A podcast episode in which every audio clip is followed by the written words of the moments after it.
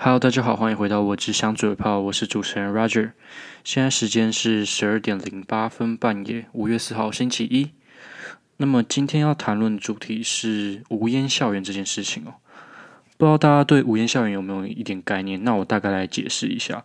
呃，顾名思义，无烟校园就是说，这整个校园内所有的土地百分之百禁止吸烟，不能有任何的吸烟区，不能有任何任何的吸烟室。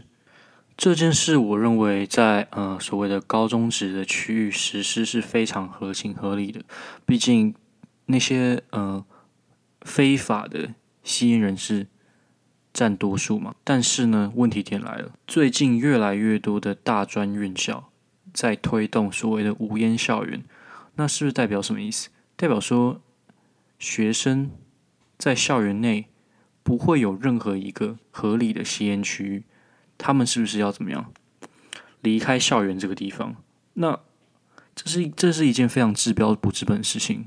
你们想想看，如果在学校内不能抽烟，他们会有两种走向：一种是乖乖走到学校门口，站在马路上抽烟；第二种是在学校内偷偷的抽烟。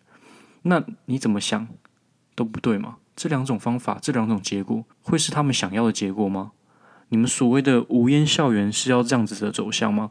是让那些抽烟人士站在外面把，把他们的二手烟释放给路过的民众，或者是进区进出的呃校友们、同学们，还是你们应该正确的做法，应该是真正的无烟校园，应该是要好好的设置一个吸烟区，好好的设置一个吸烟室，让他们那些瘾君子能够好好的吞云吐雾，好好的释放他们的压力呢？应该要补助的不是所谓的百分之百没办法抽烟的校园吧？应该要补助的是补助学校去设置一个合理合法的一个吸烟口，一个吸烟区域，这才是妥当的做法吧？那我就看到我们学校有些人说啊，为什么我们凭什么要花钱替那些抽烟的人盖所谓的吸烟室，或者是规划一个吸烟区？看到这个我就在想。那为什么我们要替那些排放废弃物、造成台湾三成空气污染的机车规划停车格呢？你们为什么都不去滚去搭大众运输工具走路来学校呢？是不是？连我这个没有抽烟、平常搭乘大众运输工具的人都认为应该设置一个区域了？那你是在嘴什么呢？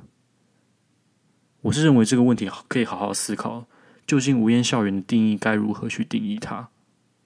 那我今天的分享还有抱怨就到这边喽，拜拜。